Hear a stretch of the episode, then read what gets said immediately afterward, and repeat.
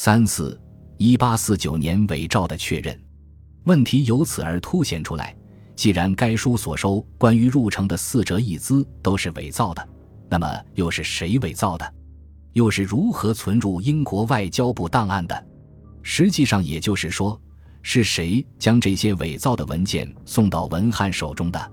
根据当时的条件来分析，不外是两种情况：一是广东各衙署的衙役书吏为了贪财，伪造清方文献卖给英方，但此中又有疑问：为何文件伪造的如此逼真，又如此系统，很难予以解释清楚。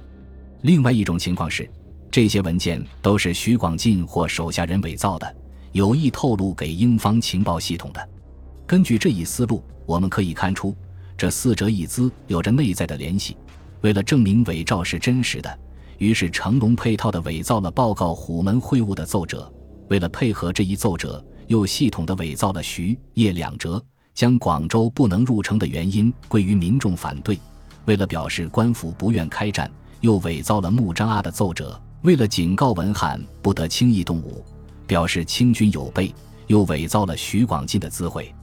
将这些伪造的文件合起来看，有着一个明显的统一的思想，而这一思想与徐广进当时的制敌方略是完全合拍的。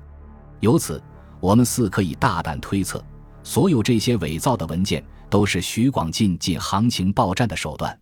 这样的话，徐广进不仅伪造了一道上谕，而且还伪造了四份奏折、一份资会，更在这些奏折、资会中又伪造了三道圣旨。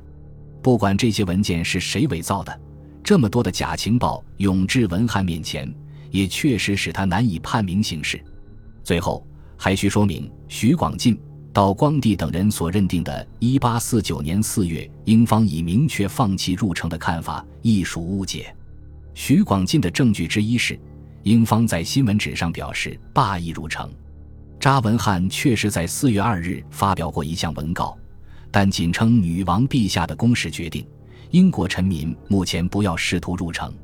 徐广进的证据之二是，他于四月十一日收到的文函照会，最后一段称：“所议之款，今如前未定，必须存后也。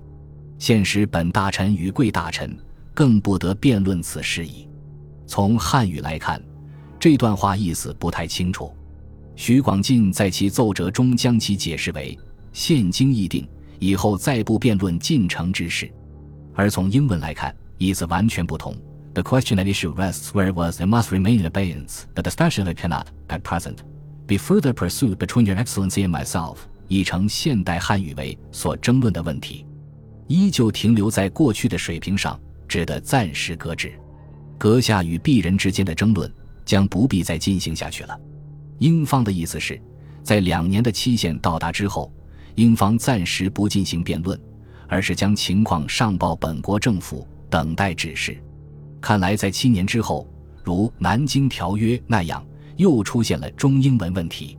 此后，英方一再要求入城，清方一再以新闻纸通告和不得辩论之召会相拒之，问题由此拖了下来，直到一八五六年，成为英国发动第二次鸦片战争的所谓理由之一。